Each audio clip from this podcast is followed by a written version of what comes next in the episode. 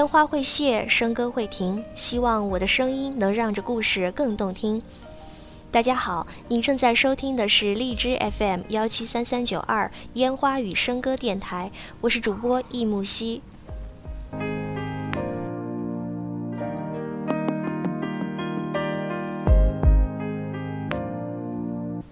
像蓝颜知己、红颜知己这样的词儿，我相信大家都听得非常的熟悉了。可能正在收听节目的朋友，你们身边就有这样的知己。那如果你真的有呢？今天我要跟大家分享的这篇文章，可能就不是那么的讨喜了。但是我在阅读到它的时候，是真的觉得非常的有道理。那我们就一起来听一听这篇文章吧。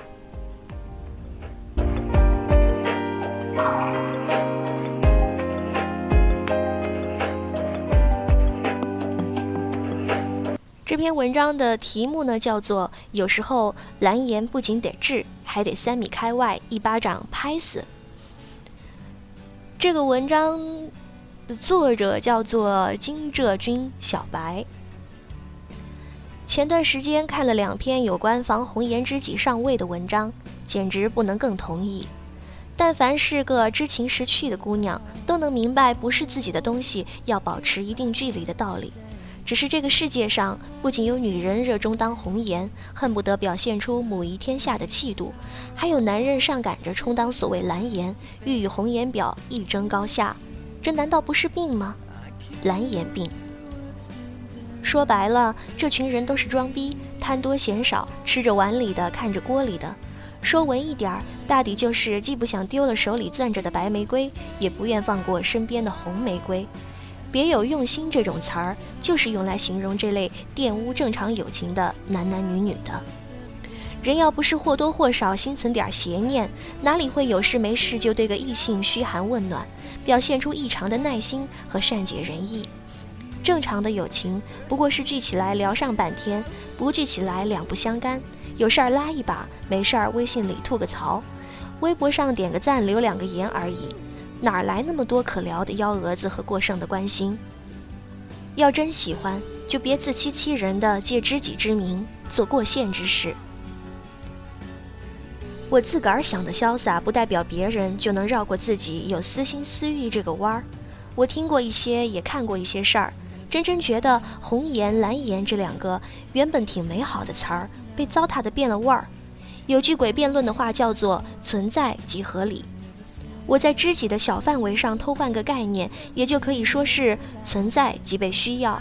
那一波一波所谓红颜知己的出现，难道不是伴随着出现了一批又一批愿意被红颜，甚至主动寻求被红颜的蓝颜们啊？我自己第一次被要求红颜，是当年和金先生吃散伙饭之后。那年他已经有了女朋友，我心中就算有千般不舍，也不过是全部咬碎了吞到肚子里，半个字不肯多说。他问：“我们就不能像以前一样，一直做好朋友吗？”我说：“不可能。”我心中憋着一口傲气，绝技不会低下头来答应当什么老实子好朋友。一来我没有看别人秀恩爱的爱好。二来，金先生放我这么个友情不够纯粹的人在身边，是想搞笑呢，还是想和我再发生点什么？总之，我不耻。现在想来，金先生也不过是下意识的希望兼得鱼和熊掌，不自觉的就用那么点儿暧昧不清的好朋友三个字来蛊惑人心罢了。我反倒庆幸自己那年有点气性，断了自己全部的作死的可能性。我第二次见识到蓝颜病的情况，显然更有剧情，而且还挺可笑。T 姑娘这个人素来是奉行玩笑吐槽请随意，要动真格的就慢慢来的基调。帅气的 Z 先生在追 T 姑娘的时候，还有个不错的 X 姑娘在倒追他。Z 先生没有对待感情要小火慢炖的耐心，所以没多久便一条短信发过来试探 T 姑娘的口风，看她会不会松口答应交往。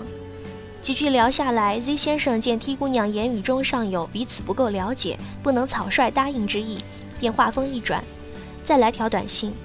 那么有件事儿我要对你说抱歉，有个不错的女孩子这段时间对我很好，我决定要跟她在一起了。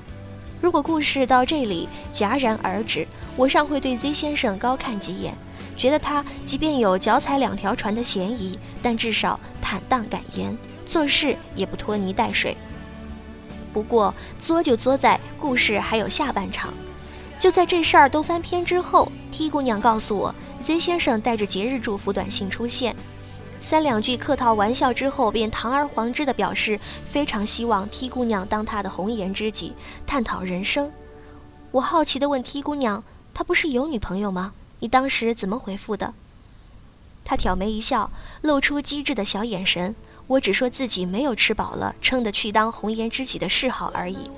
我险些当场拍案叫好。后来呢？他说：“我话都说到这份上，和拉黑之间都只差一个操作了。”他就算再奇葩，还能不懂？蓝颜不是病，作起来不要命。倘若是个不如 T 姑娘那么明白果决的妹子，被一个帅气幽默的男人用来吐露心声、分担苦恼，并奉为红颜知己，怎么能扛得住？怎么能不自作多情的以为自己才是最特别的那一个，以为自己才是最了解他的人？然而，红颜蓝颜其实也不是那么重要的。一个在郁闷、寂寞或者游戏人间时才被想起来的角色，怎么看都不会是这场游戏里的男女主角。黄金配角再牛叉，也是配角不是？我还想起一个事儿，挺俗的。今年暮春，闺蜜说有个清吧晚上有个小型演出，她和几个我不认识的老同学约好去听，问我去不去。我作为一个活了二十几年都没有去过酒吧的人，自然想去看看的。闺蜜与我化了美美的妆出现，她给我介绍了在场的几对小情侣，也抽空给我补了堂八卦绯闻速成课。于是我很快就弄清楚了小伙伴们之间不算太复杂的关系。演出开始之前，Y 先生带着他的女友姗姗来迟，等队出样的齐齐落座在我旁边的空位上。我对 Y 先生第一印象。上佳，而且接女友下班和开车不喝酒这些小事儿还是可以加分的。演出结束，小伙伴们散伙走人，Y 先生顺路开车送我与闺蜜一段路，又将我在方便打车的地方放下来。以上都是铺垫，因为事情要是没有转折，还怎么发生下去？我隔天就收到闺蜜的消息，她说 Y 先生要加我微信，有事情请我帮忙。我没多想，觉得既然绕了这么一大圈来找我帮忙，若我力所能及，自然会帮，便客气地加了他好友。结果他虽以一些与我从事行业有关的问题请教我，但三句话一过，主题就从那晚他没绅士的把我送到家，讲到他看中什么宝马车型，然后又提到要请我吃饭，以及感谢我帮他的忙。其实我作为女汉子，压根儿不介意自己打车回家，对汽车没什么大兴趣，也不吃他有炫富嫌疑的那套。更不用提他要我帮的忙，不过是顺口问同事几个问题，根本用不着请吃饭。Y 先生醉翁之意不在酒的如此明显，瞬间让对话无法继续。仅仅是有一搭没一搭的闲聊，我看在闺蜜的面子上，也就随便敷衍过去了。但最令我无法容忍的是，这位仁兄冷不丁冒了句：“我看出来，你一定是个很有故事的女人。”我回了句：“你想太多，我没什么故事。”他说：“不一定有，我看得出来。”所谓话不投机半句多，我分分钟就体会到这位仁兄一是与我气场不合，二是动机不纯。我面儿上还算客气，只一句“我是文艺女青年”，就把他的低俗话题全给堵了回去。我有没有故事，跟他有半毛钱关系？我跟他不过见过一面，有什么必要探讨人生经历？有套我话当知心哥哥的闲工夫，还不如多花点心思哄好自个儿女朋友。这么烂俗的招数，未免太招人厌。好想三米开外一巴掌拍死。后来我约闺蜜看电影，随口问了问 Y 先生的风评，果然不出我所料，这位仁兄花名在外，不是什么善茬儿。前任攻略里说，所谓知己就是时刻准备着发生肉体关系的不良男女关系，真是一语道尽低俗的蓝颜病。我没有一竿子打死一船人的意思，也不否认有保持合理距离的知交存在，只是在这个连男闺蜜听起来都变了味道的社会，太多人把持不住，太多人披了漂亮的衣服，却藏着好几身虱子，重口到停不下来。这个世上不仅有一堆女人乐此不疲地当着红颜婊，对应的还有一群男人巴不得难言病发作。打场心理攻防战，攻陷人心防线，也好扩充后宫三千佳丽的品种，以达到一枝独秀不是春，万紫千红才是春的目的。年轻又单着的那几年，谁没几个默契又投缘的异性朋友？我们矫情地给他们冠以知己的名头，花大把时间聊梦想人生，乐享朋友已达恋人未满的暧昧，无可厚非。但当时光带着所有人回归到自己的轨道上来，让所有人遇见了新的风景时，每一场亲密的异性友谊，也都会在跃跃欲试和退而求稳中获得新的定义。有时是相忘于江湖，有时是各回各的家，各找各的他；有时是被极品乱入，真心想三米开外就一巴掌拍死。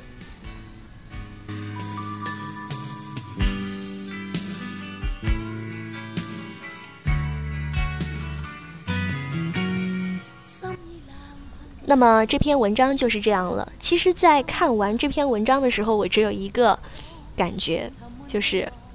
这篇文章的作者应该是个美女，OK，啊，不说这个了。那么今天的节目内容就是这样了，嗯，我们下期节目再见。随着那侍应端风，伴着那轻烟飘送，静静地散碎。谁愿永空装饰两面下，愁眉怕对镜亦难画。谁能将忧郁？洗脱一干，将我的爱意发放激荡，愿献心里埋藏的爱，梦醒不用微微错愕，像杯中幽幽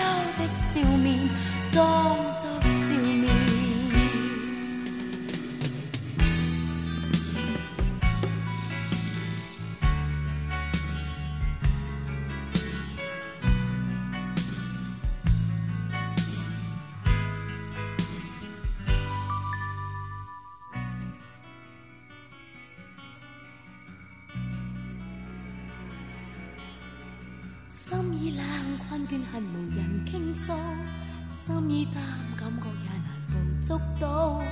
沉闷对话，仍旧听呓语痴话，或也应闭我眼喊句歌。偷偷看对坐情人貌相对，杯里望依稀也能辨相伴。浓烈气味随着那侍应端风，伴着那轻烟飘送，静静地散碎。谁愿永未怕对镜亦难画，谁能将忧郁洗脱一干？将我的爱意发放激荡，愿献心里埋藏的爱，梦醒不用微微错愕，像杯中幽幽的笑面，装作笑面。